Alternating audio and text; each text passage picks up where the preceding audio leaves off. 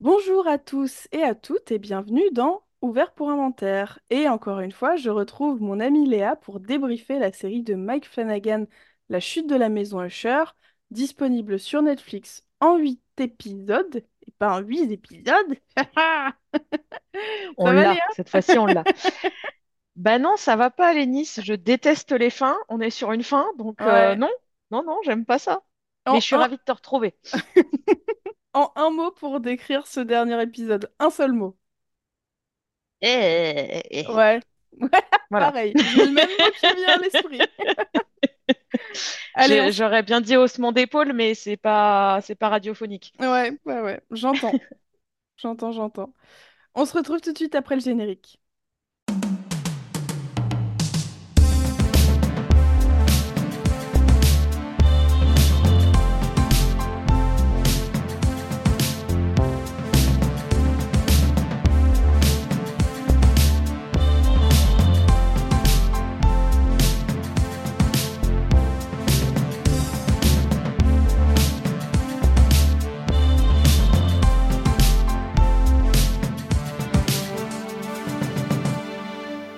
Les films, ça sert à ça, euh, à apprendre à vivre, à apprendre à faire un lit. Alors, dans les épisodes précédents, tous les enfants Usher sont morts, ça y est. Après avoir torturé sa femme, Freddy prend enfin en charge la démolition du bâtiment dans lequel son frère Prospero avait organisé une de sa... enfin, sa dernière fête. Freddy meurt éviscéré par un débris du bâtiment dans une très belle scène de fin, gâchée par une autre scène de fin avec Madeline qui demande à son frère Rodrigue de se suicider dans les sous-sols de Fortunato. Celui-ci s'exécute, mais euh, il est ranimé par Verna et l'épisode euh, précédent, donc l'épisode 7, se termine comme ceci. On avait déjà été un peu mitigé par cette fausse fin, euh, enfin, par cette belle scène un peu gâchée par euh, la dernière. Et on reprend avec l'épisode 8, 8, pardon, j'ai du mal à parler, intitulé Le Corbeau, The Raven, qui est un des poèmes les plus célèbres d'Edgar Allan Poe, qui a été repris d'innombrables d'innombrables fois en musique, au cinéma, etc. Donc qui est assez... euh, Je pense qu'il est peut-être son plus connu, en fait, de poèmes. euh, Ah Bah oui, moi c'était le seul que j'avais lu Ouais. de lui. Et je Donc, pense que c'est pareil, ça a été tellement digéré par la culture pop que ouais, je vois pas une âme qui ne connaît pas ouais, au vrai. moins ce, ce poème-là, si ce n'est quelques bribes, hein, tu vois. Tout à fait. On a un premier plan toujours noir qui commence avec, évidemment, le croassement d'un corbeau. Mhm. Euh, on a vu depuis le début que le corbeau, c'était un, un peu le symbole de Verna. Ouais. Là où il y a un corbeau, elle est souvent là. Euh, puis on retrouve Roderick face à Verna dans le sous-sol de Fortunato. Euh, elle se tient face à lui, dos au mur, donc au fameux mur qu'on voit depuis l'épisode 1. Et elle lui rappelle le nombre de morts provoquées par son entreprise et lui explique que malgré son entrevue avec Madeleine, donc euh, de d'elle et Madeleine, Mm. celle-ci s'est mise en tête. euh, alors, pardon, excusez-moi, je lis mes notes, mais j'ai du mal. Je les ai très mal écrites, ces notes. Euh, Ah oui, lors de son entrevue avec Madeleine, pardon, elle s'est mise en tête, donc Madeleine, que si Roderick mourait, le contrat, le contrat s'arrêtait pour euh, tous les autres, en fait, de la Mm. famille. Ce qui n'est pas du tout ce que Verna a, euh, a signé comme contrat, quoi. Ça répondait aussi à ma- la question que j'avais posée à l'épisode dernier parce que ça m'étonnait que la mort de Roderick arrête tout ça. Je trouvais ça Ouais. assez, assez étrange et on n'arrêtait pas de dire que c'était Madeleine et Roderick une seule entité. Mm. Et puis alors là, c'est vraiment, c'est une entité, enfin c'est limite euh, couple incestueux hein, tout au long de l'épisode. Et, et justement, euh, quand Verna nous dit, euh, elle s'est mise en tête qu'à ta mort, ça s'arrêterait, ce qui est de mauvaise foi. Mm. Bah, c'est bien parce que ça m'a ça a répondu à la question. Ben oui, ça paraît bizarre quand même que Madeleine puisse s'en sortir comme ça sans enfin tout, tout cheveux de la frange mis à part quoi. C'est clair. Bah, en fait, comme euh, un peu comme Roderick, euh, qui est un peu dans le déni dans les derniers épisodes, Mm. Madeleine, elle est complètement dans le déni que ça puisse lui tomber dessus aussi, quoi. Elle, est- elle Ouais, fait, euh, elle cherche à tout prix une solution pour s'en sortir, même si ça veut dire euh, jeter Roderick sous un train. euh, c'est comme elle a tout ce délire d'immortalité, on comprend que c'est parce que justement, avec ce contrat, elle va avoir euh, un, une date d'échéance dans sa mortalité, dans sa propre mortalité, quoi. Ouais. Ensuite, euh, Verna, elle est donc... Elle prend une pose un peu étrange, les bras écartés. Au début, je me suis dit que ça me faisait penser justement à une position un peu de corbeau qui étend ses ailes. Mais dans quelques minutes, on va comprendre qu'elle imite en fait une autre euh, position. hmm. On va pas vous spoiler tout de suite. On entend le son, le son pardon, des grelots et on voit le mur derrière elle comme s'il était en train de s'effondrer, comme si on tapait derrière pour euh, justement faire tomber ses briques. Et c'est marrant parce que moi, cet épisode, ça a vraiment été l'épisode où je me suis dit, avant que les choses ne se dévoilent complètement, je me suis dit, bah évidemment que c'est ça. Enfin, pourquoi on n'y a pas pensé plus tôt, quoi? Oui, ben, on est d'accord. Pour plusieurs trucs, je me suis dit, bah bien sûr, c'est évident. Enfin, je pense que je m'attendais presque à plus de retournements de situation que ça. Hmm. Et il y en a pas tant, en fait. C'est assez logique ce qui se passe, quoi. Enfin, Ouais, c'est ça, c'est assez lisse, ce qui est un mm, petit peu déceptif. mm, Parce ouais, que, oui, tu te dis, ah, mais en fait, je me suis fait tout ce plan dans la, dans la tête, et non, c'est juste, euh, d'accord, c'est la version 1. Ok, ouais, c'est bon, ça, c'est vraiment la version 1. Après, j'ai envie de dire, le, le mieux est l'ennemi du bien, mais Oui, quand même, euh, je suis d'accord. J'ai trouvé ça un poil décevant par rapport au film que je, qu'on s'était fait sur euh, plusieurs ouais, hypothèses, mais c'est la vie. Exactement. En même temps que ces sons de grelots, on a un horrible jumpscare avec euh, ce même bouffon qu'on- qui apparaissait dans la voiture de Roderick dans l'épisode 1, Mm. qui euh, arrive derrière lui et lui saute à moitié euh, dessus pour l'é- l'étrangler, mais on, on comprend que c'est encore une fois une vision de Roderick. Oui, il disparaît euh, de façon assez furtive. Ouais, Je trouvais ça intéressant que lorsque Verna s'approche de lui, Roderick est vraiment dos au mur, mm, littéralement et métaphoriquement.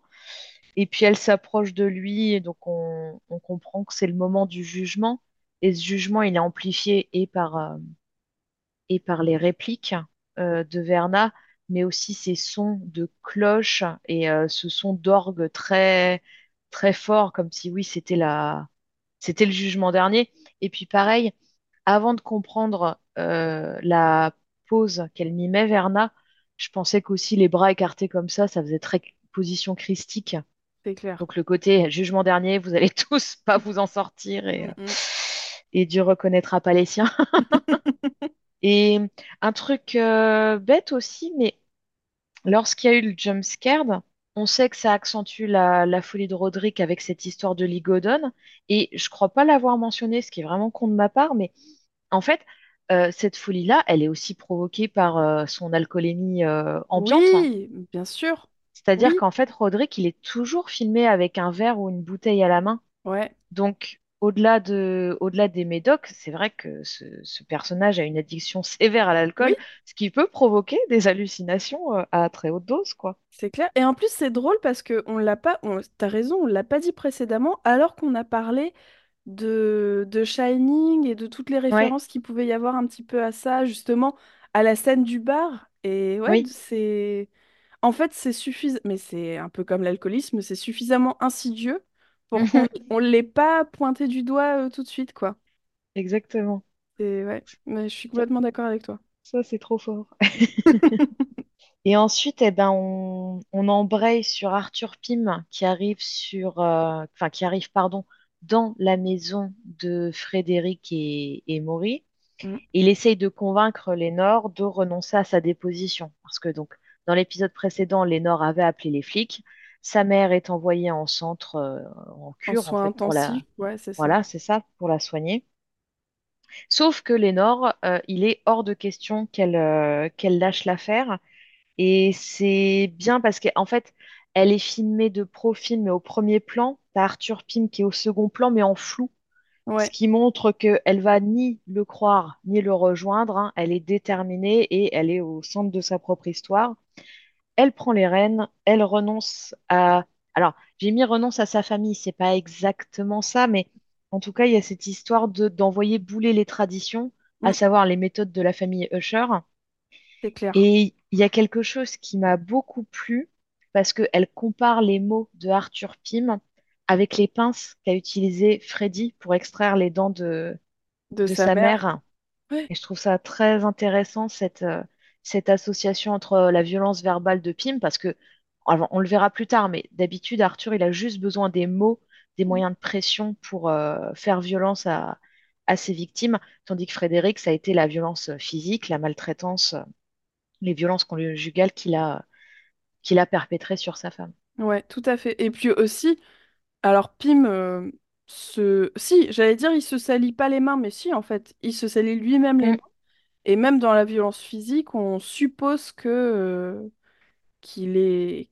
enfin, qu'il a déjà euh, utilisé les grands moyens, quoi, j'ai envie de dire. Oui, J'ai juste noté au début de la scène, euh, Pim, il arrive avec ses petites lunettes rondes, son petit chapeau, et j'ai marqué, il jouerait de la folk au coin du feu, que ça m'étonnerait pas.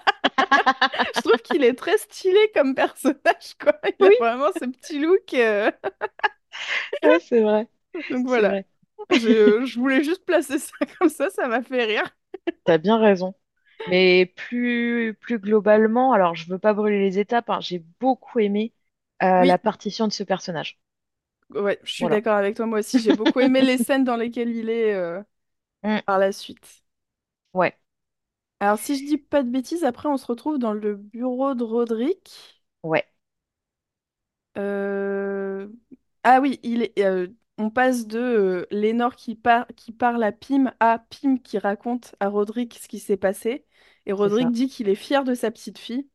Mm, Donc en fait, vraiment, Lénore, pour Roderick, elle a le, le- la statue d'immunité, quoi. C'est vraiment, elle est intouchable. C'est la plus belle personne sur Terre. Et euh. Madeleine entre dans le bureau et Roderick dit Oh, this is awkward parce que c'est c'est gênant parce que Madeleine euh, pensait qu'il était mort en fait tout simplement Ouais, et il ne l'est pas. Et euh, Roderick se rend compte que Madeleine et Pym ont comploté contre lui pour mm, l'évincer de, du siège de PDG euh, de Fortunato. ouais. Voilà. Alors, moi, il y a un truc qui m'a un petit peu choqué. Madeleine n'a aucune réaction, Ouais. quand même. hein.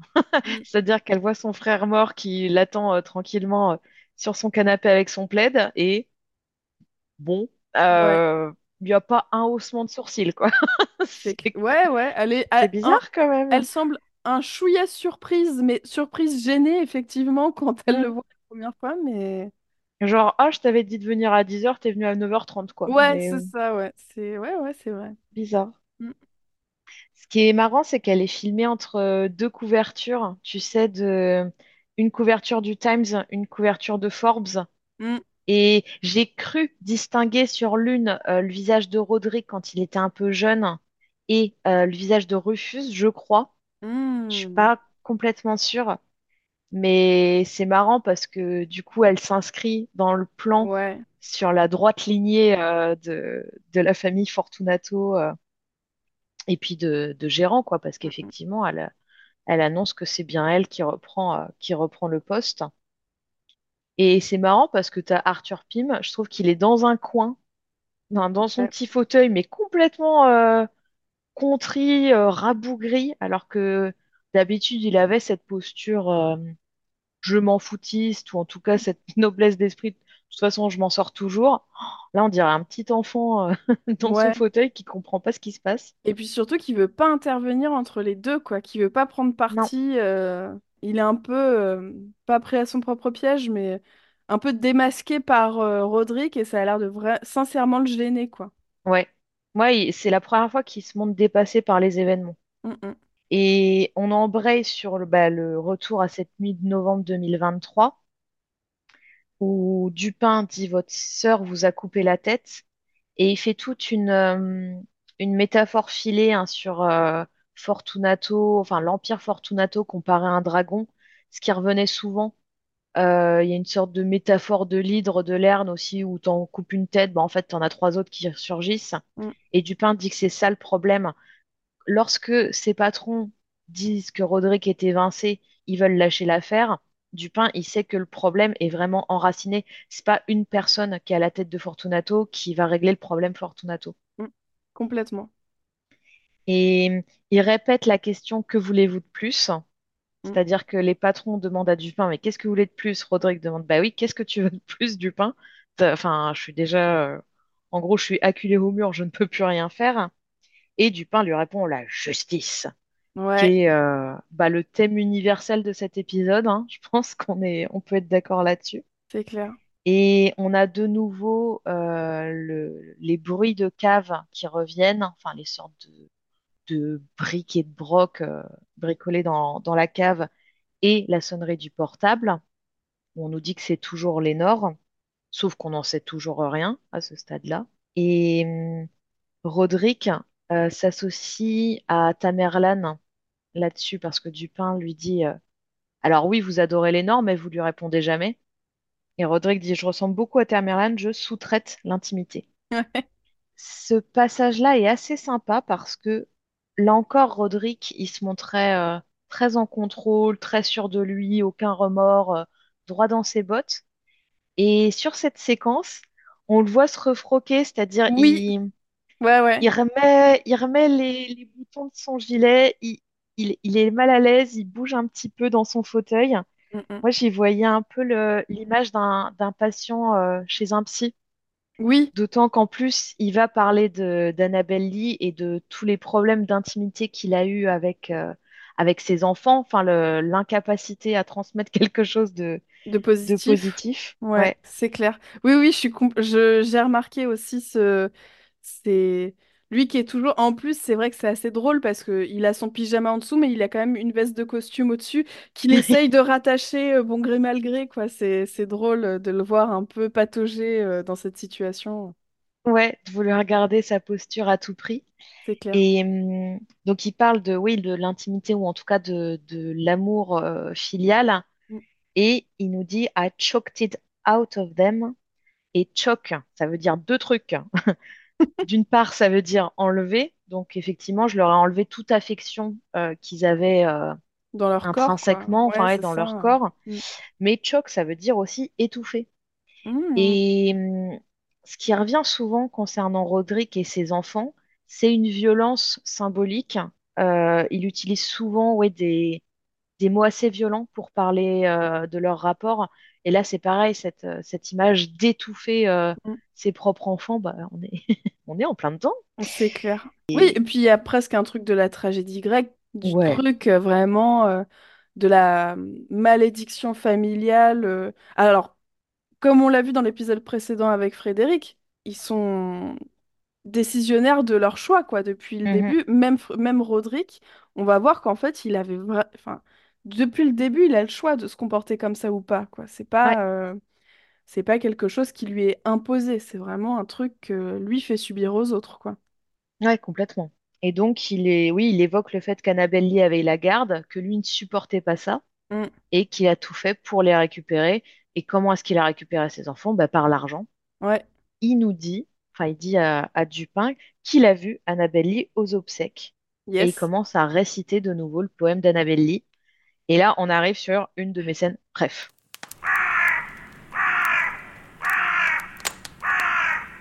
Alors, ok, je spoil pas tout de suite, mais il y a un truc très important qu'il fallait voir dans cette scène que j'ai pas vu au premier visionnage. C'est vrai? Et du coup, j'ai pas. Le premier visionnage, je me suis dit, bah, attends, je comprends pas. Mais euh, décrivons un petit peu cette scène. Léa, si tu veux euh, nous Ça se trouve, j'ai oublié un truc énorme. Et Non, je bon, pense pas. Je pense que vraiment ça se voit, mais juste, ok, j'ai pas capté au premier visionnage, je sais pas pourquoi. d'accord. Eh ben, alors, scène bref. Deux points, ouvrez les guillemets. Euh, on se retrouve en petit flashback durant la cérémonie, enfin la fin de cérémonie euh, de d'enterrement euh, des, des trois restants, enfin oui, des trois enfants restants, à savoir Fred, euh, Tamerlan et Vic. Yes. Et euh, lorsque Rodri- donc Roderick est tout seul sur un banc, il se retourne et on voit Annabelle Lee au fond euh, de la pièce, les cheveux plus courts, mais c'est le seul signe qui montre que le temps a passé parce que euh, par rapport à, enfin, Roderick, il est représenté par deux acteurs différents, quand il est jeune, quand il est vieux. Là, Annabelle Lee, c'est la même actrice. Tout à fait. bon, ok, elle a changé de coupe. Enfin, il y a quand même 30 ans qui se sont passés. euh, je veux bien les ravages d'Hollywood, mais enfin, tout de même, hein, il y a, y avoir quelque chose quand même. Bref, elle regarde Roderick droit dans les yeux. Et on a enfin cette scène de confrontation. Enfin, moi, j'en ai rêvé depuis euh, l'épisode euh, 2 ou 3, quoi. Ouais. Et donc, qui se passe cette scène de confrontation dans l'église? Et en fait, elle explique que Roderick euh, a, a gagné l'attention de ses enfants donc par la richesse, et elle va faire tout un laïus sur la richesse euh, pécuniaire, on va dire, et la richesse d'âme. Et autant si Roderick est l'homme le plus riche du monde, autant il est euh, d'une pauvreté euh, abyssale en termes de sentiments, d'âme, enfin de, oui voilà, de, de construction quoi. Ouais, humainement, oui, c'est un gros Ouais, caca, quoi. C'est pas... Voilà, exactement. Oui, c'est plus simple. Pourquoi je m'en, je m'embête? À À chercher du vocabulaire, franchement. euh, n'importe quoi, on s'en fout. Oui, c'est un gros caca. Voilà. Et hum, elle va utiliser elle aussi une sorte de métaphore, enfin, pas forcément d'animaux, mais en tout cas, quand elle évoque hein, le, le fait que les enfants sont allés tout de suite vers lui, c'est il les a goinfrés, mais comme des, comme des oies, en fait, comme du Mm. bétail, hein, avec cette richesse, hein, encore une fois.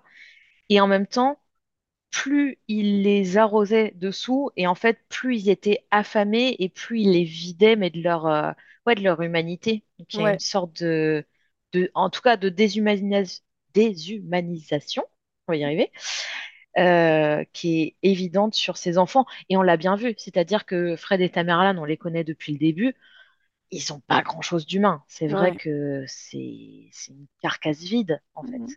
Oui, puis euh, c'est d'autant plus vrai pour Fred que pour Tamerlan, mais ils se prennent aussi un peu pour des dieux. Ouais. C'est-à-dire qu'ils ont même pas ce côté euh, face à leur propre euh, mortalité, fra- face à leurs propres défauts, quoi. Mm, mm. C'est vraiment, ils ont l'impression d'être au-dessus de l'humanité. Ouais. Ouais, ouais, complètement.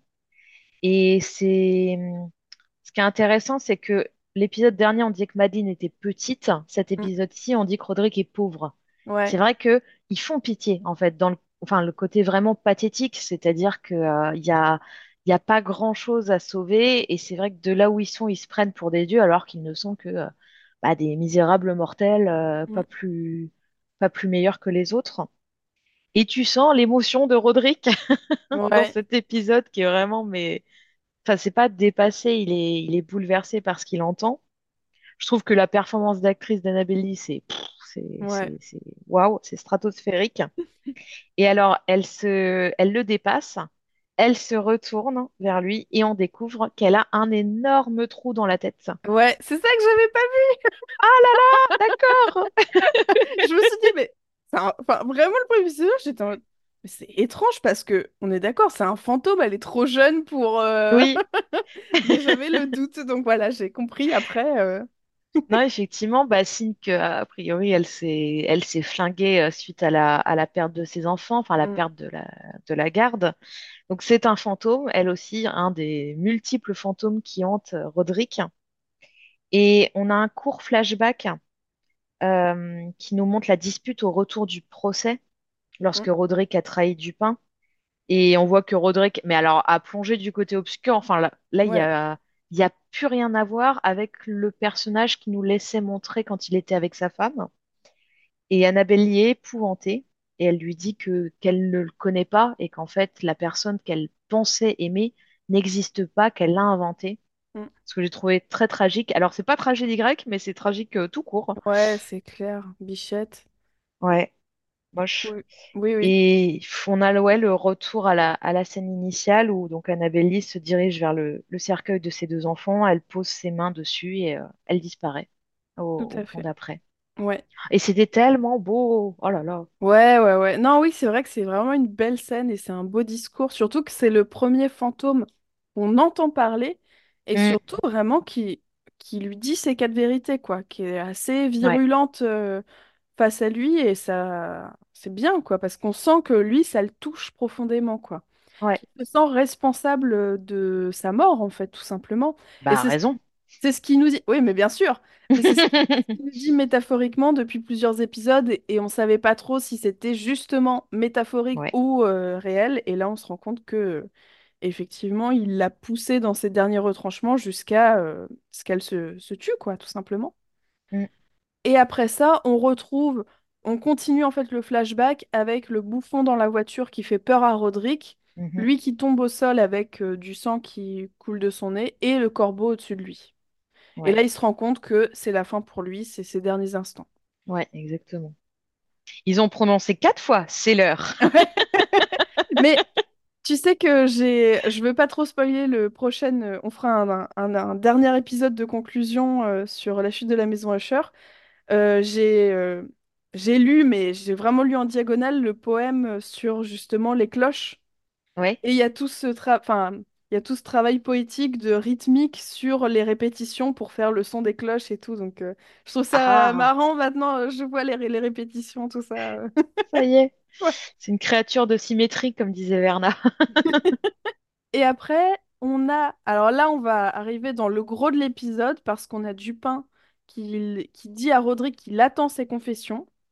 Et on a Roderick qui, enfin, nous parle de ce nouvel an de 1980.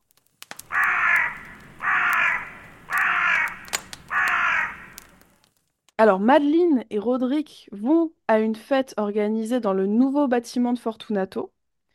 Qui est le bouffon? Tiens, tiens, on se demande bien, mais bien sûr que c'est Rufus. Évidemment que c'est Rufus.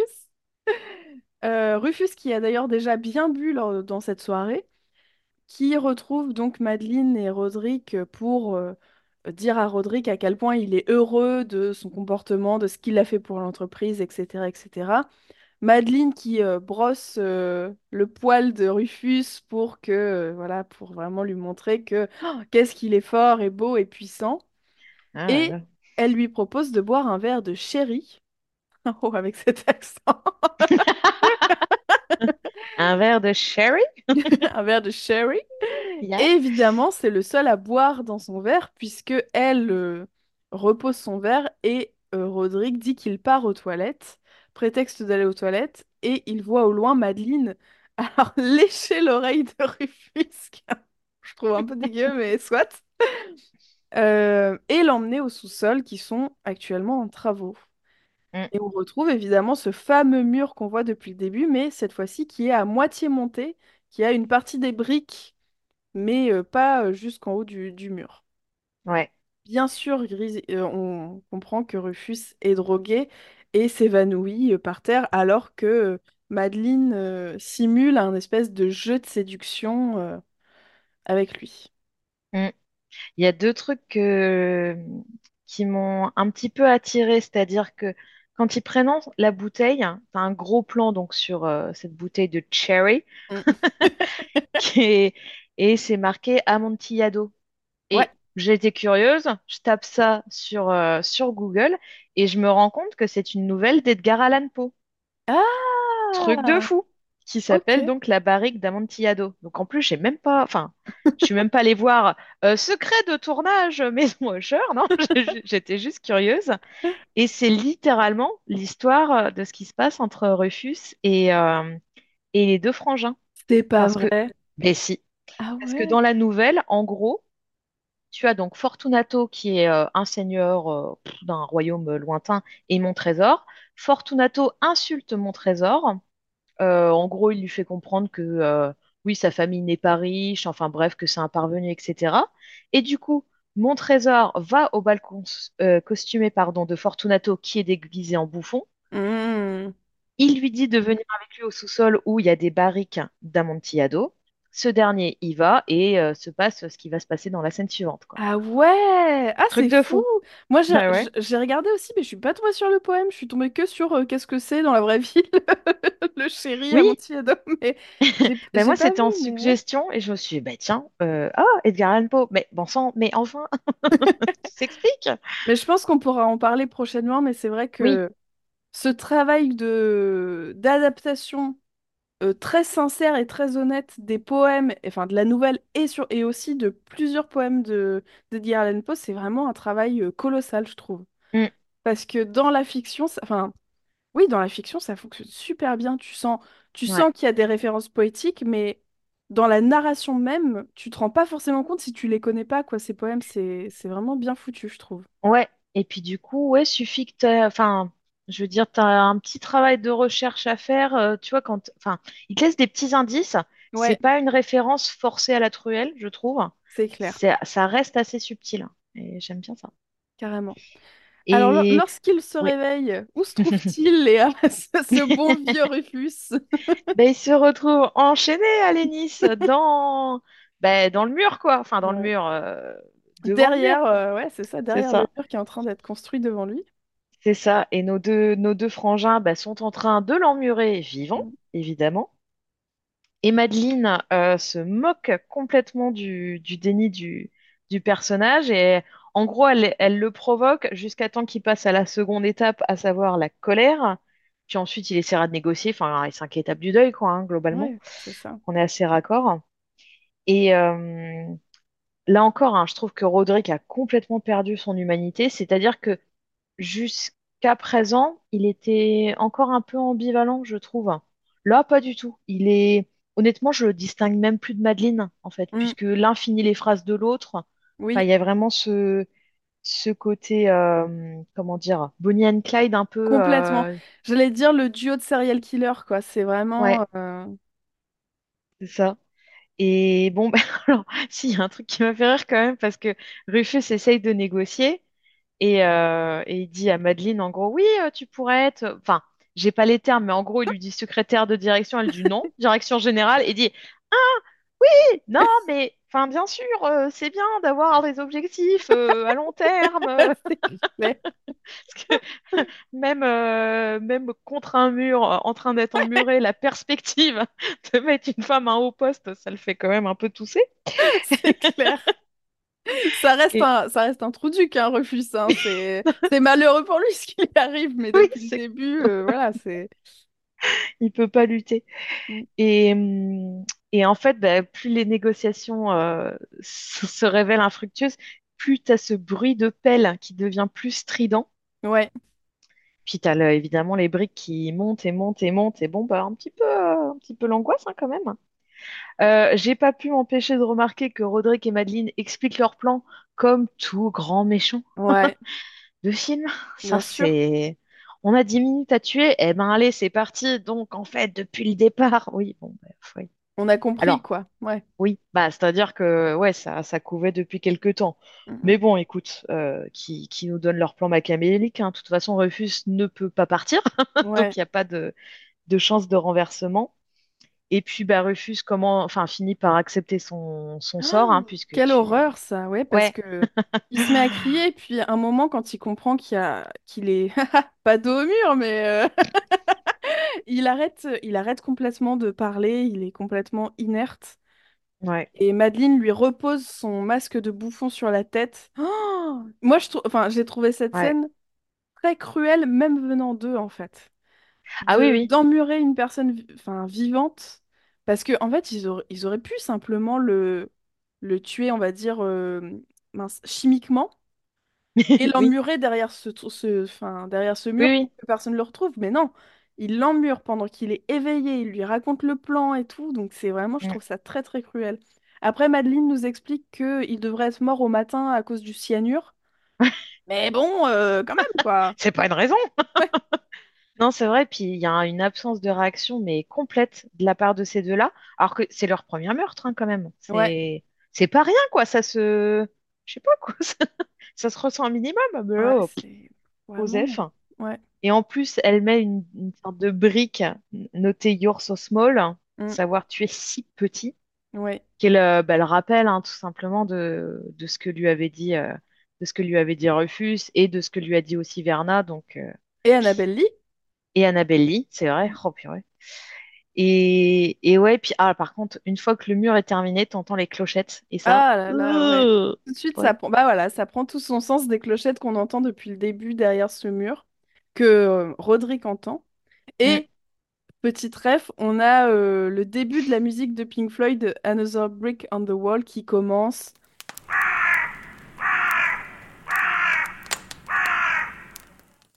Et donc, cette transition musicale nous emmène vers le bar de Verna.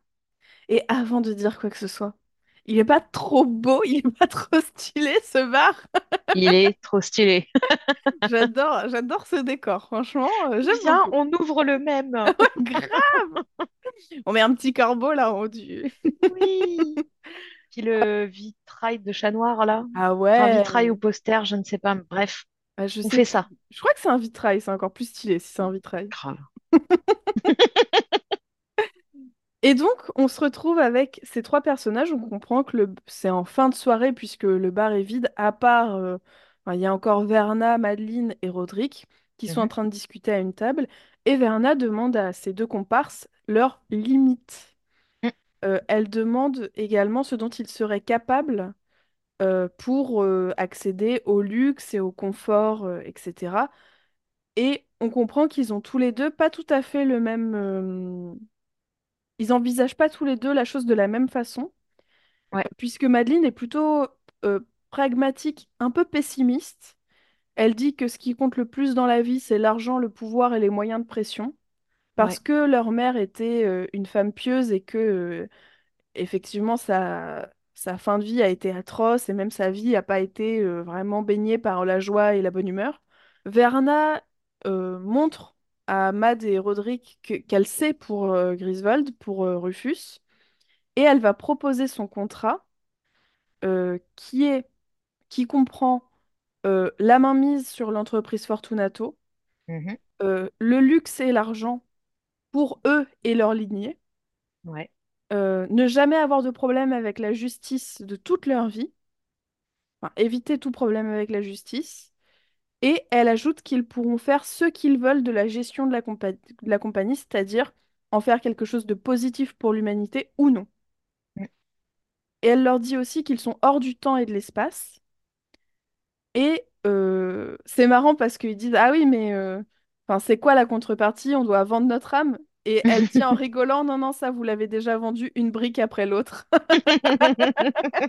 J'adore ce passage. Mais oui, elle est marrante quand même, Vernon. En mode vraiment, euh, si vous saviez, euh, mes, mes bons amis. c'est clair. Non, ouais, elle leur, elle leur offre le pack Balkany sans sortir avec tout et avoir une richesse incommensurable. Ouais. Et le, le prix, du coup, le prix à payer pour ce contrat, c'est que peu de temps avant que Roderick ne meure, toute sa descendance mourra avec lui. Mm, plus Madeleine qui mourra en même temps que Roderick. Donc effectivement, c'est très clair dans le contrat qu'elle fait partie du deal. Elle n'est pas du tout Exactement. mise de côté et c'est pas parce que euh, elle est censée mourir euh, avec Roderick. Mm. Euh, et effectivement, ils vont tous les deux accepter ce marché. Euh, Roderick en premier. Madeleine a plus de, a l'air plus embêtée, a l'air plus mitigée, on va dire. Ah oui, tout Mais au long de euh, l'épisode, hein. Enfin ouais, de la séquence, pardon. Je la trouve beaucoup plus chamboulée, en tout cas hésitante que Roderick. complètement. Mm. Euh, et surtout, euh, elle a l'air aussi surprise du, de l'aplomb de Roderick. Parce que Ah ouais, Roderick, il a déjà ses deux enfants. bah oui. On va voir plus tard qu'il en aura plein d'autres. Et du coup, euh, comme ça touche aussi toute sa lignée, enfin, toute son... Ouais, tous ses enfants à venir, ses petits-enfants, etc., elle le regarde un peu avec... euh, Alors, pas avec inquiétude, mais avec surprise en tout cas. Elle a l'air Mm. surprise que qu'il soit aussi sûr de lui.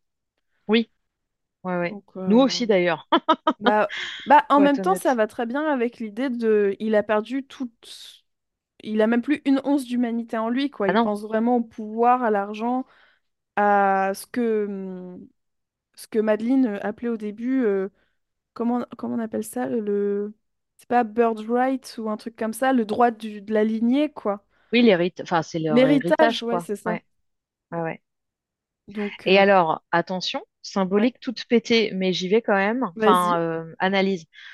Pour moi, le contrat, quand elle dit donc Verna, euh, vous n'aurez aucun, en gros, l'addition, c'est pas vous qui la paierez, c'est les générations futures. Ouais. Moi, j'y vois l'allégorie de l'écologie. Je Ouais. m'explique. En gros, elle leur dit, vous pouvez vous amuser, il n'y aura pas de conséquences, il n'y aura rien du tout. Donc, profitez, dépensez, claquez votre fric, claquez tout. De toute façon, c'est les autres après qui payent. Hum, Ben, moi, j'y vois complètement ce truc-là de, bah ouais, en fait, ça fait des années qu'on a ravagé notre écosystème, qu'on a euh, dépensé sans compter, qu'on a, bon, bah, capitalisme, libéralisme, bonjour, tout ça. Ouais. Et effectivement, c'est, tout le temps la génération suivante qui paye les pots cassés, quoi. Ouais, et puis de façon monstrueuse en plus dans Ouais, ce cadre de figure-là. Euh, je suis bah assez oui, d'accord parce que hum, on va voir avec une des dernières scènes que c'est assez logique. Enfin, je pense que ça peut être assez logique d'avoir cette vision-là. Moi, c'est quand j'ai regardé le premier épisode, j'ai dit, ah, mais en fait, c'est ça. Ouais, mais ouais, Puis je hein. me suis dit, bon, Léa, tu vas peut-être un peu loin. Et en même temps, bah, pff, pas des masses, parce que même la façon dont Dalad le présentait, en mode vous, boomers, profitez de tout ce que vous avez, euh, il n'y Ouais, aura pas de conséquences. Bah oui, c'est ce qui s'est passé dans les faits, quoi. ouais. Extrêmement triste, mais, Oui, mais bon, dû, on n'est j'aurais plus dû à mettre un warning. hein. De toute façon, vous savez tout ce que vous allez crever, les gars. Donc,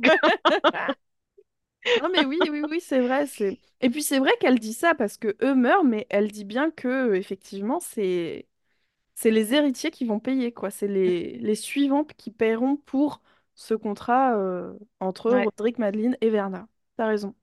ouais, ouais. Et finalement, Et ils passent tous, euh, ils passent tous les deux le marché en, euh, comment dire, euh, à la place d'une signature, ils boivent tous ensemble un verre d'alcool qui est le, la bouteille qu'on retrouve dans l'entretien entre euh, Dupin et Roderick. exactement. Henri IV du Dognon héritage. Cognac. Exactement. Marrant qu'il y ait héritage dedans en plus. Enfin, le... Oui, Voilà, c'est c'est ouais, rigolo. comme quoi. Et c'est marrant parce que elle dit, donc ce, cet alcool-là, il se boit au meilleur jour de votre vie. Et ensuite, elle regarde Roderick avec un sourire, ou notre dernier soir sur Terre. Et on sait que Verna, elle a le don, pardon, d'ubiquité ou en tout cas d'omniscience. Elle sait déjà ce qui se passe dans le futur, elle nous l'a montré. Lorsqu'elle regarde Roderick et qu'elle trinque avec lui, quelque part, elle lui envoie le euh, message. Ouais, c'est clair. Oui, ouais, oui, j'ai bien aimé ça. Et moi, j'ai bien aimé que j'ai bien aimé le, le fait que Madeleine soit quand même beaucoup moins sereine que Roderick dans Oui, ce, dans tout cette, euh, dans toute cette séquence. Parce que euh, ça montre un.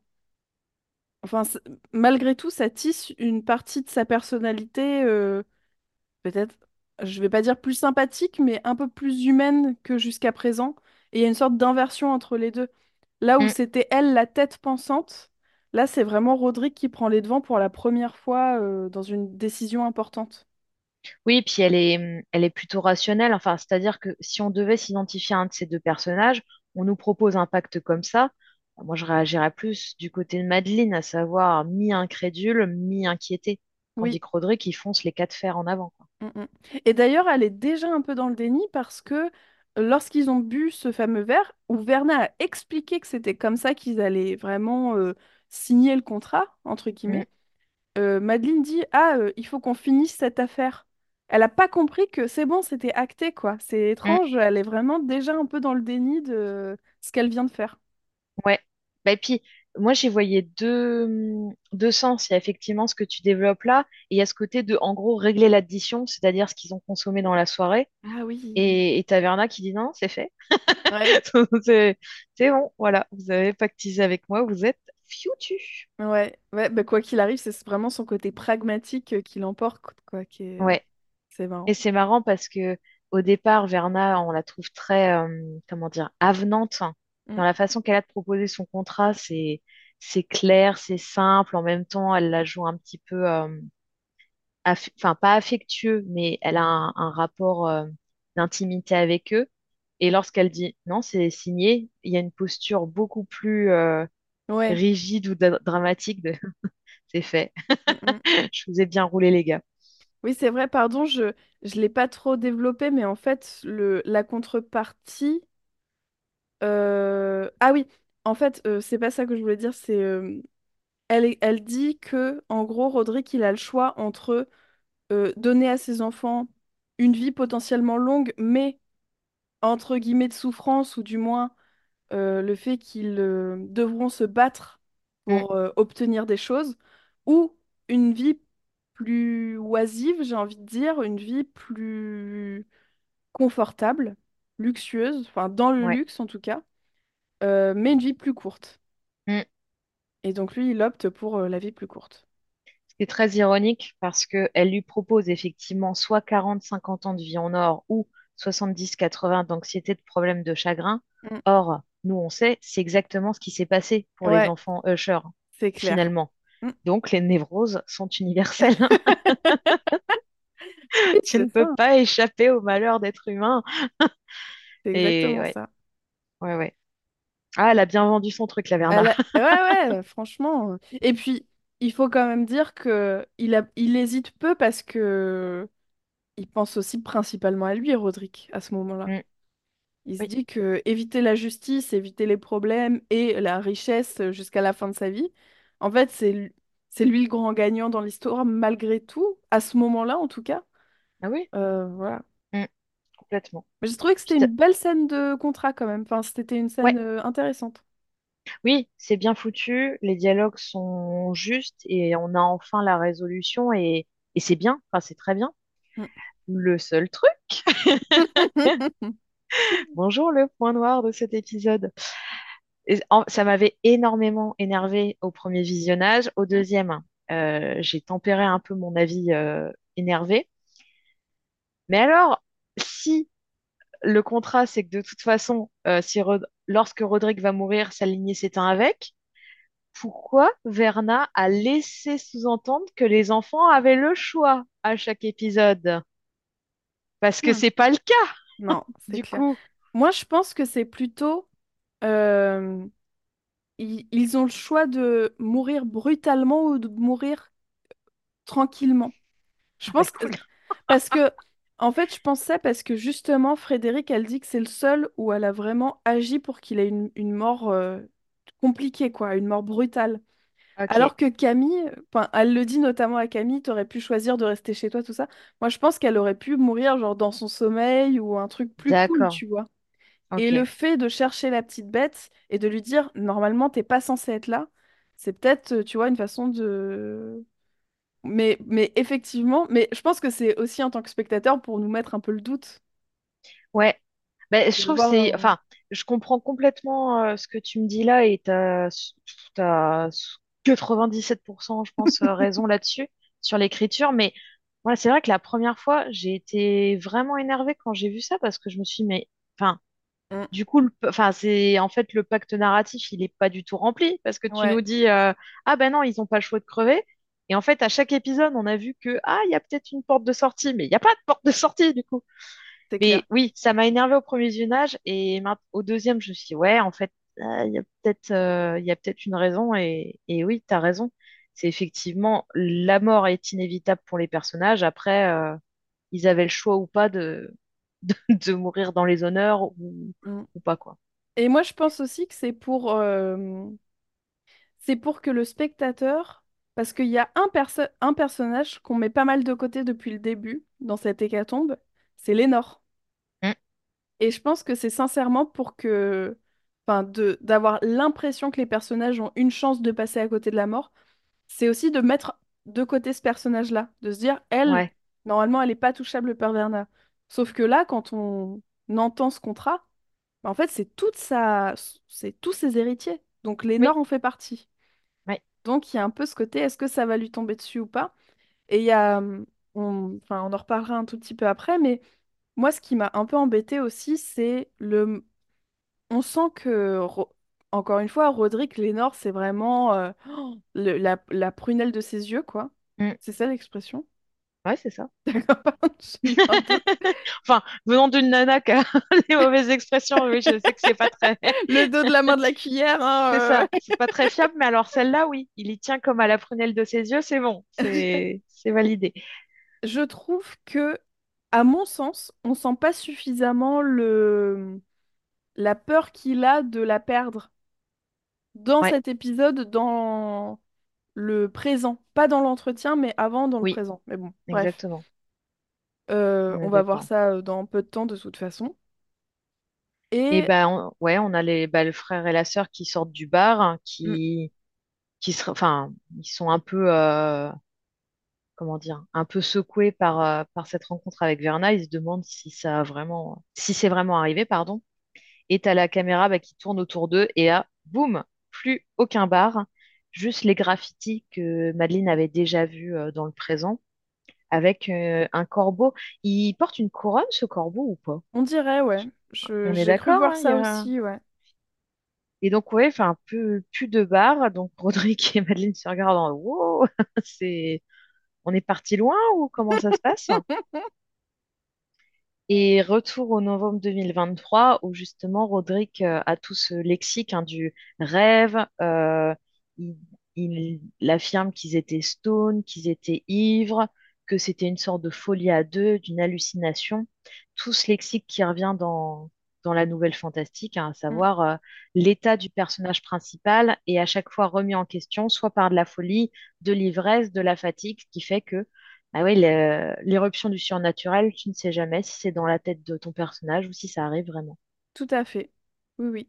Et comme en plus ils ont un peu certainement par gêne et par honte, ils n'en ont jamais reparlé ensemble, Non.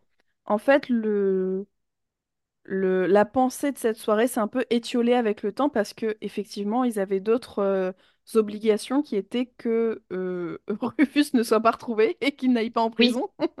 oui, c'est Donc, euh, surtout ça. Ils en parlent plus parce qu'en même temps, ils ont un meurtre en commun et c'est ce que nous évoquait Roderick il y a deux épisodes de ça. mm, On s'est dit qu'on n'en parlerait plus jamais parce que à bah faut pas de preuves, faut rien qui les incrimine. Tout à fait.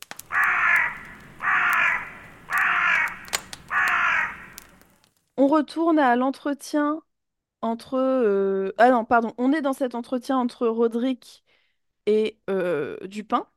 Mhm, Et euh, Roderick euh, dit à Dupin que effectivement Pym a bien trouvé la femme.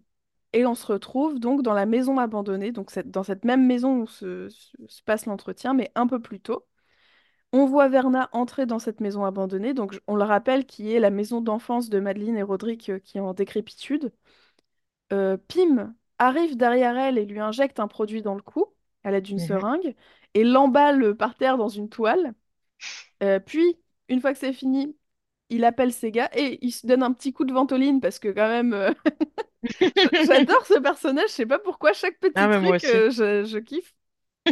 Puis il appelle ses gars donc pour débarrasser le corps et là, Verna est en train de l'applaudir et lui propose un verre et on va avoir le, la scène de, de, d'entretien entre Verna et Pym. Deuxième scène préf. Ouais, franchement, elle, elle est vraiment, elle est vraiment cool. Ouais, non, c'est chouette. En plus, euh, lorsqu'il l'attaque, t'as pas de musique, rien du tout. T'as juste les sons, la respiration hachée de Verna, en plus qui rappelle un peu Maury quand elle était Mm. maltraitée par euh, Fred. T'as les bruits de bâche, le scotch. Enfin, c'est Ouais. c'est malaisant au possible. Et j'ai alors j'ai pas vérifié, j'aurais dû. J'ai l'impression que c'était un plan séquence, hein, ce moment-là. Ah, c'est une À bonne partir du question. moment où il la pique, euh, il l'emballe, elle, enfin, elle tombe, il l'emballe, euh, il se relève, il appelle, il prend son, sa ventoline. Et ensuite, tu as enfin un plan euh, filmé du haut des escaliers où tu vois le corps euh, côté gauche et Pim euh, côté droit. Et ouais, j'ai l'impression que tu avais un plan séquence sur cette attaque-là? Je saurais pas confirmer ou infirmer, je t'avoue, je me souviens plus. Comme Flanny, il aime bien ce genre de truc, je me dis, Ouais. ah, ça serait pas étonnant. Et c'est marrant parce que T'as Arthur qui a la même réaction que Madeleine quand elle avait euh, Oui, c'est désossé vrai. enfin, quand elle avait euh, comment dire ouais Briser euh, la tourne nuque. voilà c'est ça briser la nuque de Verna là il lui dit je m'excuse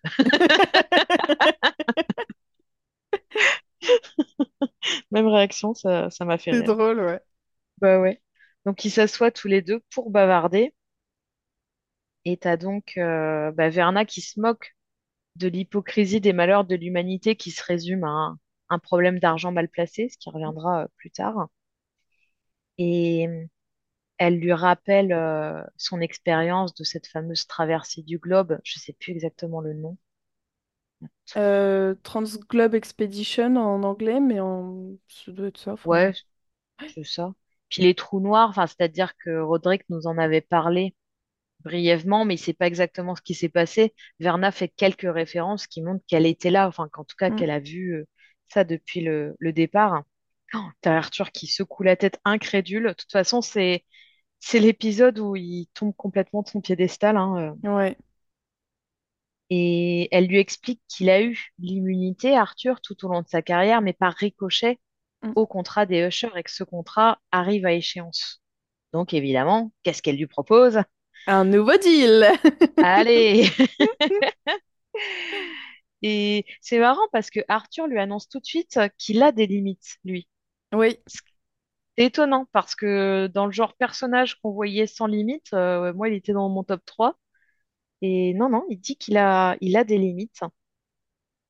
J'ai mis plus un pour la phrase La justice d'entreprise n'est qu'un slogan depuis longtemps. Ouais, c'est clair. Parce que bon, bon Verna nous fait beaucoup de, de discours très, très politisés euh, Ouais. sur des grandes vérités universelles.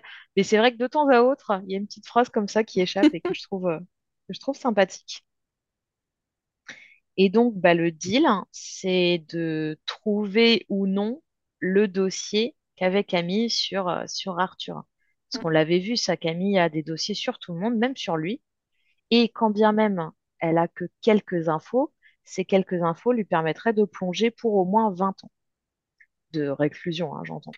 Sachant qu'il est déjà plutôt âgé, euh, Arthur hein. Il doit avoir à peu Ouais, près l'âge de Roderick et euh, Madeleine.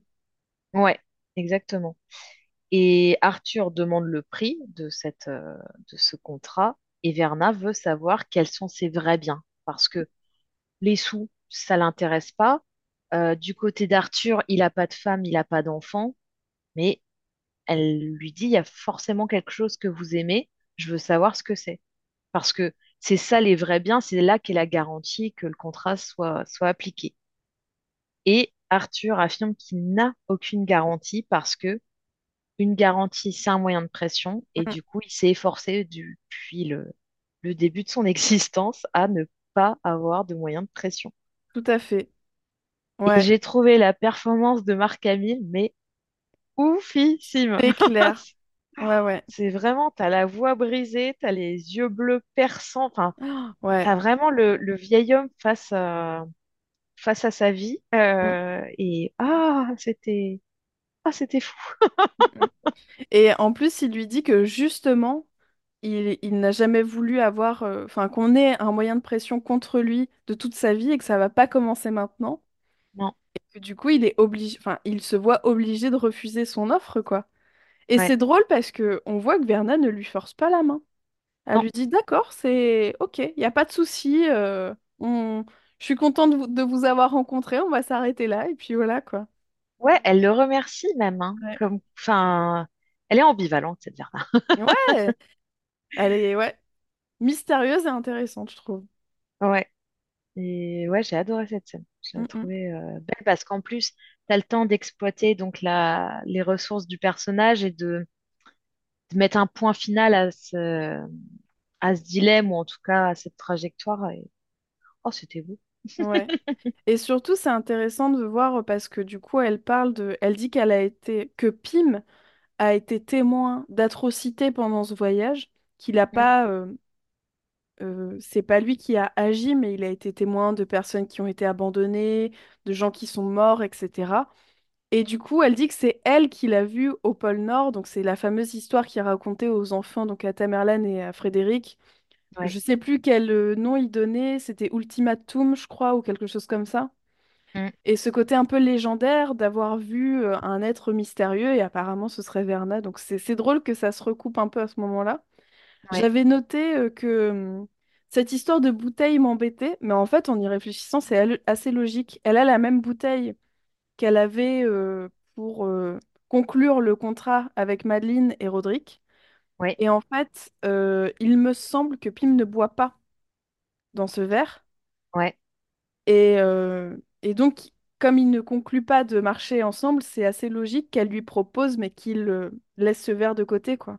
Mm, ouais, complètement. Voilà. Donc c'est juste, euh, j'avais noté, oh, cette histoire de bouteille m'embête, mais en fait, euh, pas tant. Voilà.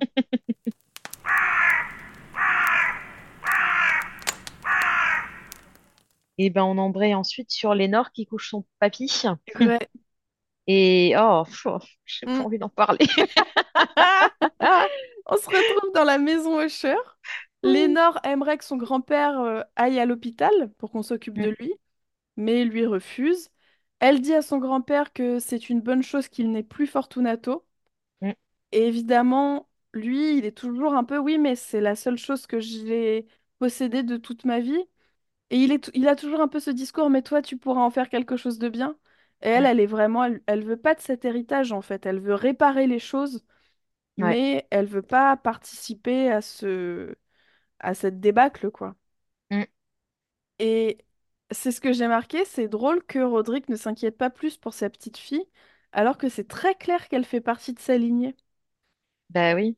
Et vraiment, euh, il a beaucoup d'affection pour elle, mais lui, il a jamais essayé de marchander avec Verna pour changer le... les lignes du contrat, pour exclure Lénore de ce contrat. Mm. Donc euh, voilà. Lénore va se coucher, mais Verna est assise sur son lit. Euh, c'est marrant parce que j'ai noté ses ongles ressemblent un peu à des griffes, Verna. Oui. Elle a ce côté un peu à la fois félin, à la fois, euh, euh, à la fois cette élégance aussi qui la caractérise. Et elle va raconter à Lénore ce qui se passe, enfin, l'histoire qui va se, se passer après elle. Mm. C'est-à-dire que sa mère va finalement s'en sortir suite à plusieurs greffes.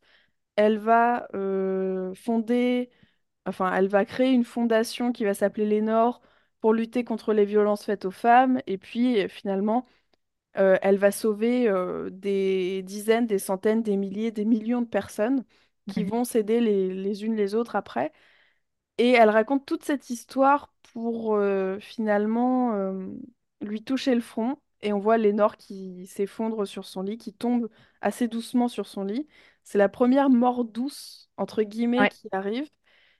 Est-ce que j'ai pleuré là, au premier visionnage? Oui. Est-ce que j'ai Oh, pleuré au deuxième visionnage? Peut-être que oui aussi.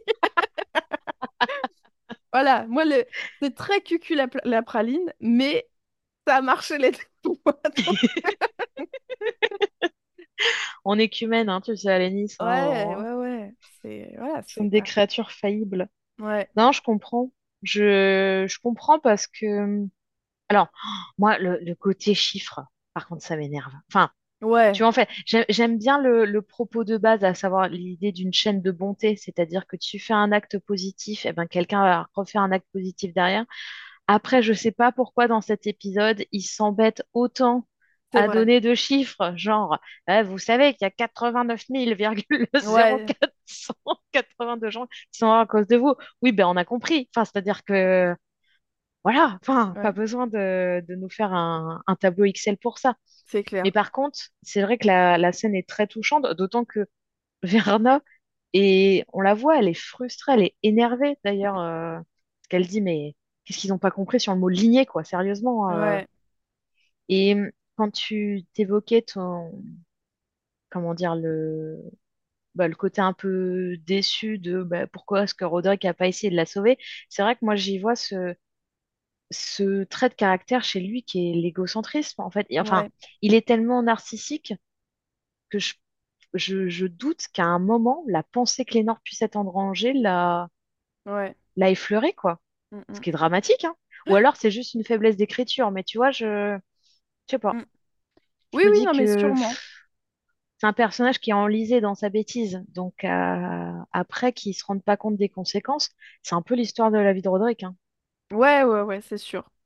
Oui, oui, c'est sûr. Et puis, euh, c'est quand même le, le seul personnage, euh, comment dire, c'est la première fois où on va voir Roderick vraiment effondré, effondré, pardon, par la mort d'une des personnes de sa famille. Oui. Donc, c'est toujours ça de prix. Donc il est malheureux, c'est cool. Euh, ouais, ouais, ouais. Et t'as donc Auguste Dupin, alors qu'à son fameux mouchoir, là, le Oui, mouchoir dont tu nous évoques la, la racine depuis le début de l'épisode, euh, dans la main, t'as Roderick, enfin, euh, Dupin, il nous dit, mais attendez, euh, non, Lénore, elle est pas morte. Et, et Roderick lui dit, si, si, elle est morte ce soir. Mais Roderick, enfin, qui vous envoie ces messages? Et il nous dit, ben en fait, Madeleine, elle travaillait sur un bot, sur une intelligence artificielle, et elle a créé un bot, Lénore, et c'est lui qui m'envoie des messages depuis tout ce temps. Et j'ai marqué avec 5 F, mouais. Ah ouais? Ah, moi, je me suis dit, bah, évidemment qu'on aurait pu le deviner plus tôt, en fait. Ouais, mais est-ce que c'est pas un peu pété? Bah, en plus, alors, le message qu'envoie Lénore, c'est Nevermore. Ouais. qui renvoie à, au fait que plus jamais euh, ces exactions de Fortunato, mais aussi référence au poème d'Edgar Allan Poe, euh, enfin le Corbeau. Mhm, Je sais pas, ça m'a, je t'avoue, ça m'a pas choqué. C'est peut-être un peu gros sabot, mhm. euh, mais en même temps, c'est c'est un des indices qui, en tant que spectateur, nous faisait penser que Lénore était toujours vivante. Et Oui, ah bah c'est sûr. qui faisait un peu le flou sur ce, cette histoire de contrat. Ouais, c'est pas. Donc, euh, je trouve pas ça. Je trouve pas ça si déconnant, sachant que tous les fantômes ont un peu leur, euh, leur, euh, comment dire, leurs actions sur ce que voit Frédé- euh, Roderick, pardon. Hmm. Frédéric avec le pendule, etc., etc. Donc, ouais, je sais pas. Je, ça- je t'avoue, ça m'a pas choqué tant que ça. Ouais. Non, mais c'est juste moi qui, qui ronchonne. C'est ma nature. Et oui, au moment où on voit le- les SMS multiples Nevermore, t'as le tonnerre qui, qui n'en finit plus de gronder. Ouais, Et t'as Roderick qui récite le fameux poème, hein, Le Corbeau, face cam, enfin ouais. quasiment, hein, honnêtement. euh. Et ça m'a fait tellement penser à Vincent Price, qui était un acteur euh, qui était beaucoup utilisé dans les films de la Hammer, hein, qui a joué Mhm. notamment bah, Van Helsing, mais qui a joué aussi Victor Frankenstein. Enfin bref, tous les savants fous euh, du monde. Et dans le court-métrage Frankenweenie Tim Burton, Ouais. qu'il avait fait avant L'étrange Noël de Monsieur Jack, il avait demandé à Vincent Price de réciter Le Corbeau. Ah, Et, et ouais, du coup, je, c'est vrai que je voyais, enfin, je- ça m'a rappelé, ouais, ce, ce petit, cette petite récitation. Ah, puis Vincent Price, il avait, comme, euh, comme l'acteur qui joue Roderick, hein, cette voix très grave, très ouais. gutturale qui fait peur, qui fait sortie du tombeau, que j'aime beaucoup. Moi, je peux pas Et m'empêcher de d'entendre la chanson de Alan Parsons Project. Quand à chaque fois que j'entends le poème, tu sais, j'ai le... Oui. Je l'ai très mal fait, pas du tout un rythme, mais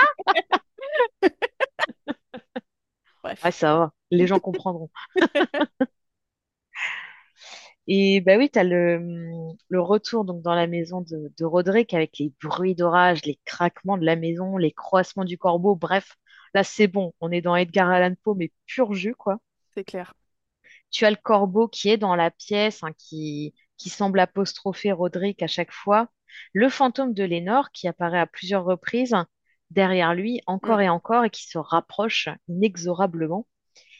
Et, et ouais, à mesure que Roderick donc euh, bah, est perdu, enfin cherche à cherche à, à s'enfuir ou en tout cas à, à convoquer les fantômes euh, face à lui, euh, t'as oui le, le corbeau qui n'en finit pas de lui lui croisser dessus. Mm. Il se il se baisse et il voit à ses pieds le cadavre de Lénore. On est vraiment sur cette cette scène de jugement dernier où euh, enfin, limite, c'est à la limite si t'as pas les cloches qui, qui retentissent tandis que Ouais. tandis que ton personnage euh, expie ses derniers péchés.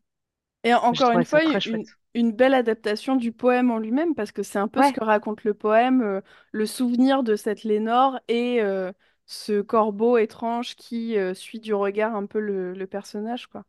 mm, exactement. Mm. Très très chouette. Ouais, franchement, euh, là-dessus, superbe.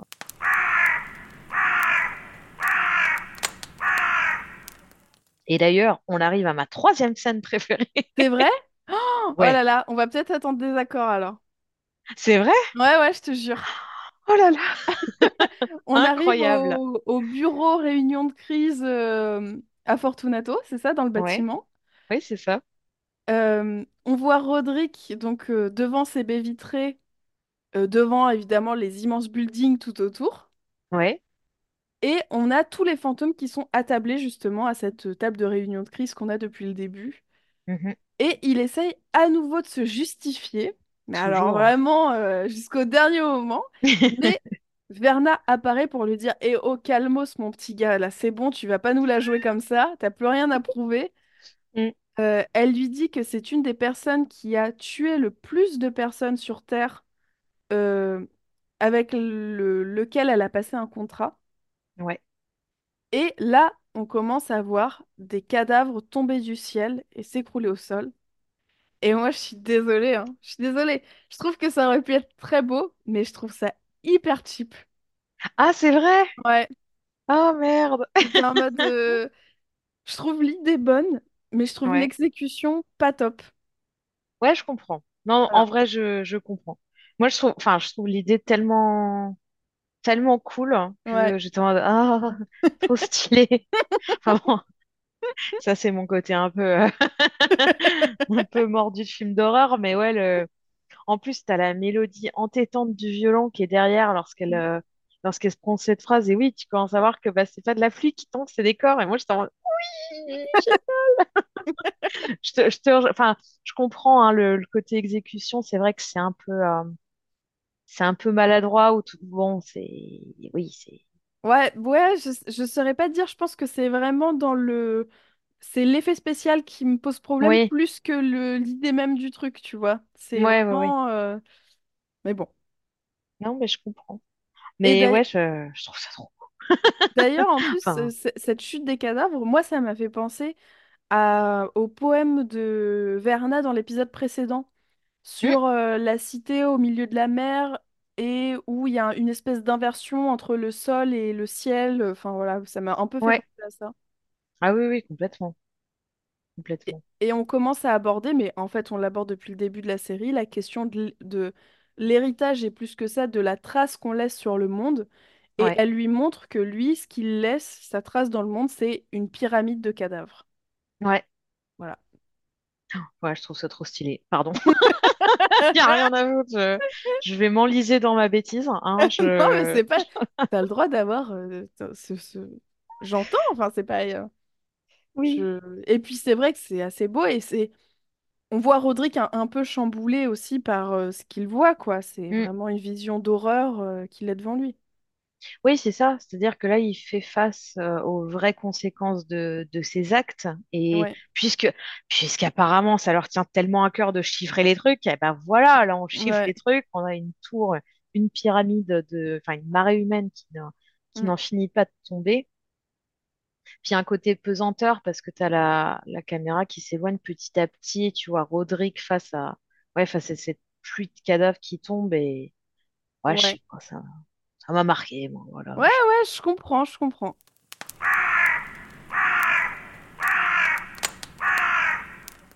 Eh ben, on retourne donc dans cette fameuse nuit de novembre 2023. On a un raccord immédiat parce que, en fait, Roderick euh, est passé à son bureau juste avant d'aller donc euh, dans son ancienne maison familiale. Sous les conseils de Verna, il a appelé Dupin et c'est pour ça que les deux hommes se sont retrouvés donc euh, ici. Euh, cela étant dit, on ne sait toujours pas où est Madeleine et en fait, au moment où les deux hommes en parlent, on a une porte qui s'ouvre en arrière-plan sur elle et euh, lorsqu'elle s'avance dans la pièce, les fauteuils sont vides. Donc on comprend que c'est un, un mini flashback, on va dire, avant la réunion des deux hommes. Madeleine descend au sous-sol, ce qui est peut-être un pléonasme, mais je vais le dire quand même. où Roderick, euh, bah, comme d'hab, boit, enfin semble boire en tout Mm, cas. Cette fois-ci, il semble boire. mm. Pas la même chose. Euh, il lui propose un verre et lui explique qu'en gros, ils ont encore quelques minutes avant que, que tout ne s'arrête et que euh, Verna, en gros, leur laisse une dernière, euh, dernière conversation, quoi. Et ouais, j'ai encore ma... bah, c'est- pour moi, c'est vraiment le couple incestueux par excellence. hein. Dans cette série, c'est c'est fou, quoi. T'as donc Madeleine qui accepte pour une fois hein, le verre que lui propose son frère et boit. On remarque, cela dit, que Roderick ne boit pas. Oui.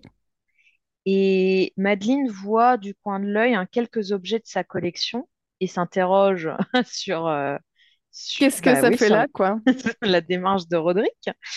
Ce dernier lui répond, cette carcasse de maison, c'est notre tombeau, ce qui est vraiment une référence et à Hill House et à Bly Manor, hein, où cette Oui, histoire de maison qui enferme et les traumas et en fait euh, tous les fantômes dans la vie des personnages. bien sûr. Et puis il y a aussi ce côté tombeau de l'Égypte antique euh, Oui, dont on nous sûr. parle euh, concernant Madeleine depuis le début, quoi.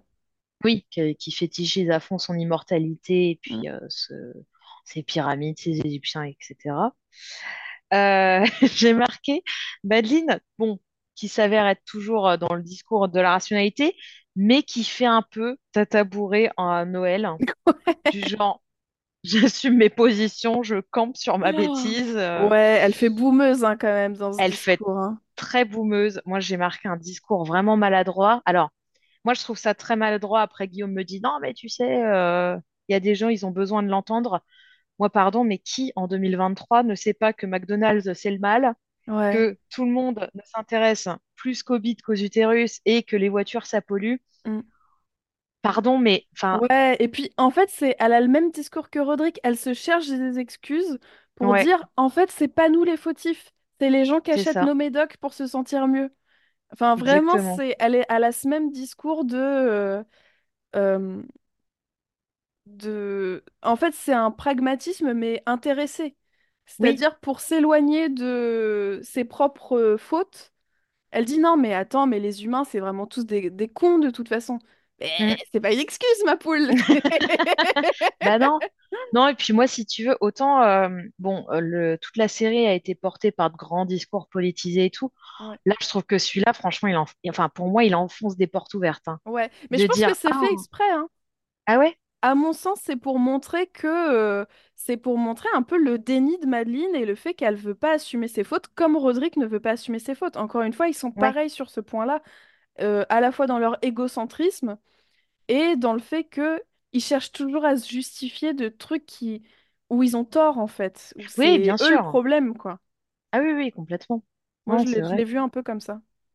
Ben, ouais, je comprends. Après, je, je trouve que la mise en scène euh, fout un peu le doute là-dessus. Parce que moi, j'en- j'entends ton, j'entends ton argument, mais je me dis, il y a une sorte de montée en, pas en tension, mais en, en puissance, avec, tu sais, la musique euh, derrière, qui est- et puis les gros plans sur Madeleine en mode, ah là là, c'est le, c'est euh, le phénix qui, qui Mm. fait son dernier vol, etc. Et bon, je me dis, ouais, enfin, Madeleine, jusqu'à présent, t'étais un peu plus pertinente que ça, quoi, que de nous dire, euh, ah, vous savez que la fast fashion, c'est mal? Ben oui, ouais. Après, est-ce que c'est pas une façon de euh, la, la mettre sur un piédestal dans le regard de Roderick? De voir que lui, Ouais, il boit ses paroles.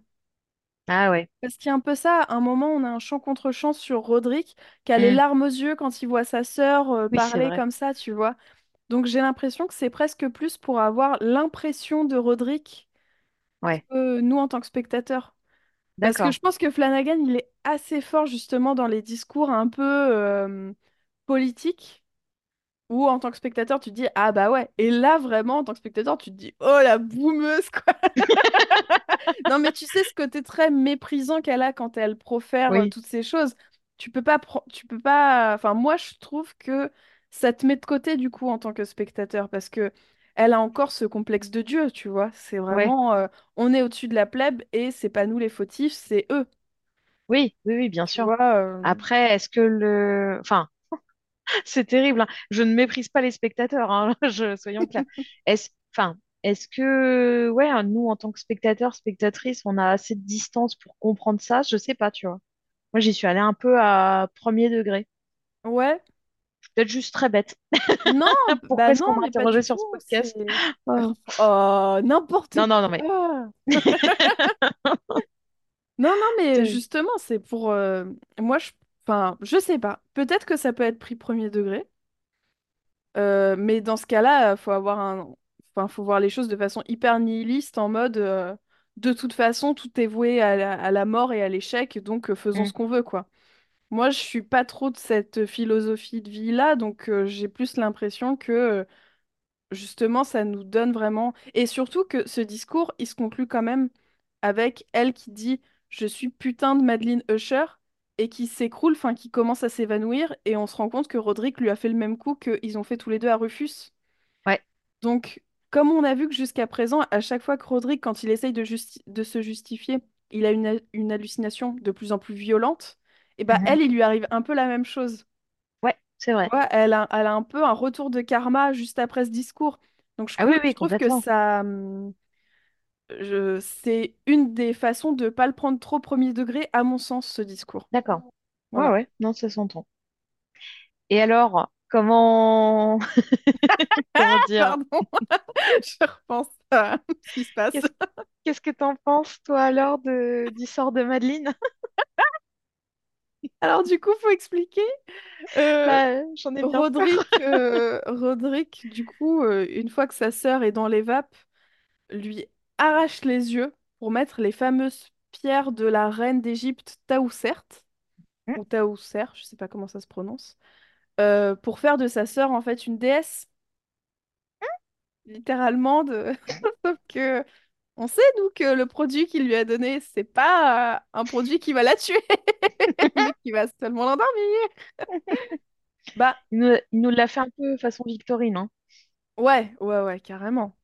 Carrément, mais en même temps, ça montre, oui, à la fois la folie de Roderick, Et ce- cette adoration qu'il a pour sa sœur, qui Mm. va trop loin, hein, on est d'accord Faut consulter, monsieur. Alors moi, le, le seul truc, ça, j'avoue, ça m'a un petit peu mis de côté, et notamment le fait que Madeleine monte les marches du sous-sol, attaque son frère, et la maison s'écroule en fait sur eux deux, Dupin arrive à s'échapper.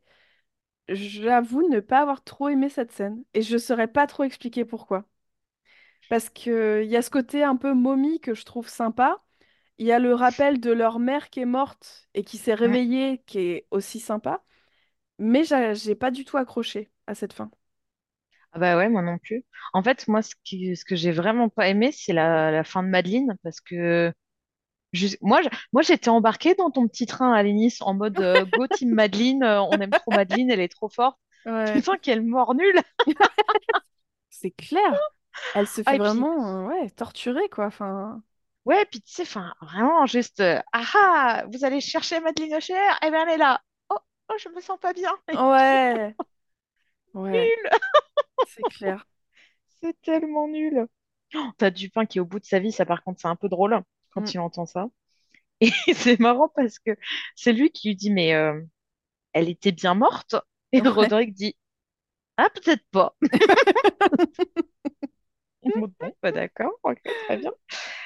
Et, hum, et alors, par contre, j'ai beaucoup aimé la mise en tension. Ça, ça super chouette parce que t'as les cuivres qui résonnent dans tes oreilles.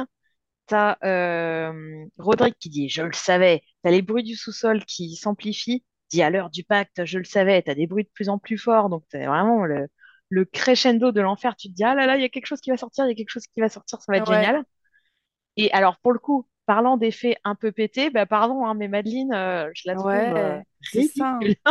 En fait, c'est ça, ça marche pas. Je pense que c'est peut-être esthétiquement que ça marche pas. Ouais, esthétiquement, et puis bah c'est triste de donner une fin aussi nulle à un personnage. Enfin, Ouais, aussi chouette, ouais, je sais pas. ouais, Ouais, ouais, ouais, ouais. un peu, un peu tristou, j'avoue. euh, Malaise. Ouais, pas top, mais bon. Euh, Non, je non. suis désolée, il va falloir qu'on accélère un tout petit peu pour la fin parce que je dois y aller. Et Ça d'ailleurs, je marche. suis désolée au- auprès de toi, Léa, auprès des, des auditeurs et auditrices, parce que je pense qu'on est passé un peu plus rapidement sur des points que d'habitude, mais c'est un- une question de timing. Ouais. Donc on a en voix off Augie qui raconte ce qui s'est passé après.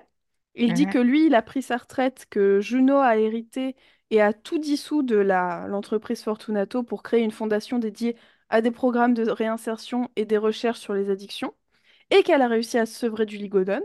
Donc Ouais. elle, c'est vraiment euh, euh, boss girl. Euh, Pim est arrêté grâce au dossier Camille.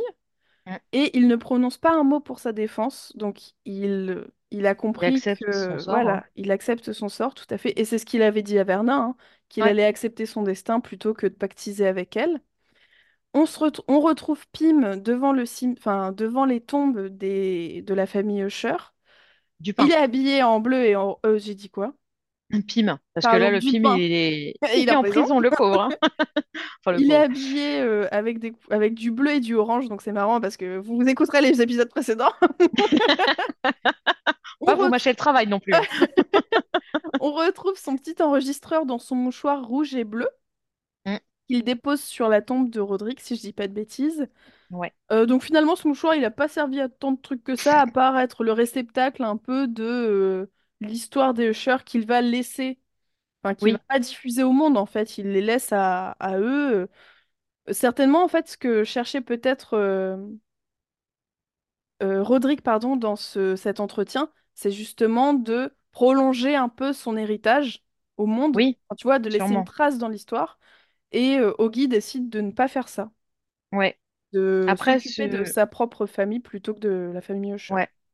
Ça m'a interrogée parce que du coup, il veut quoi? Il veut pas les aveux, ni justification, ni confession.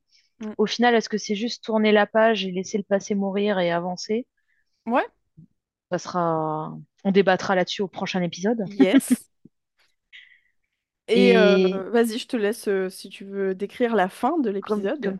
Ok. Eh ben, il évoque le fait que lui, c'est l'homme le plus riche du monde parce qu'encore une fois, bah, le côté... il a sa famille, il a son amour, etc. Ouais.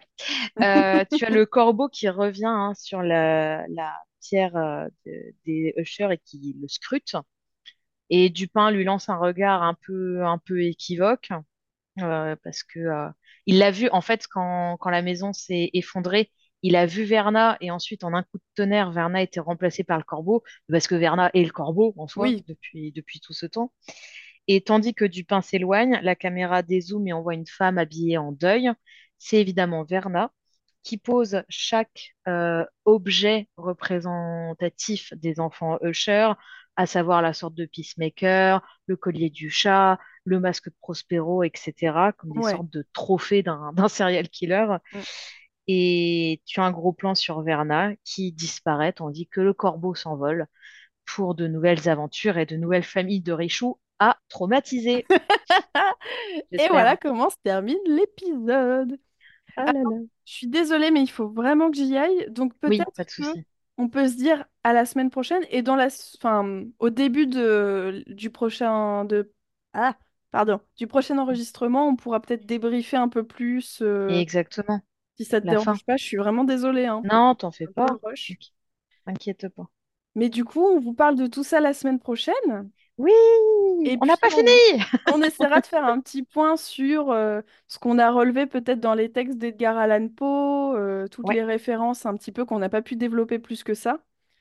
Euh, donc, encore une fois, merci déjà pour les, les, j'allais dire les petits, le petit commentaire qu'on a reçu sur YouTube. Ça nous fait super plaisir et ça nous donne en plus des pistes pour le prochain épisode.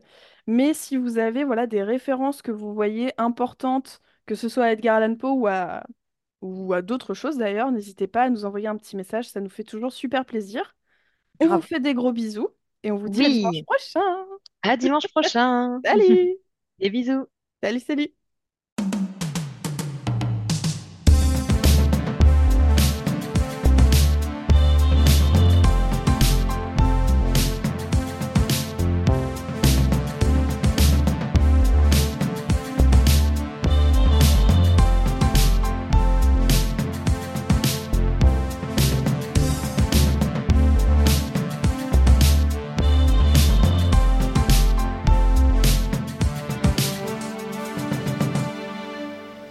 Ça sert à ça, euh, à apprendre à vivre, à apprendre à faire un lit.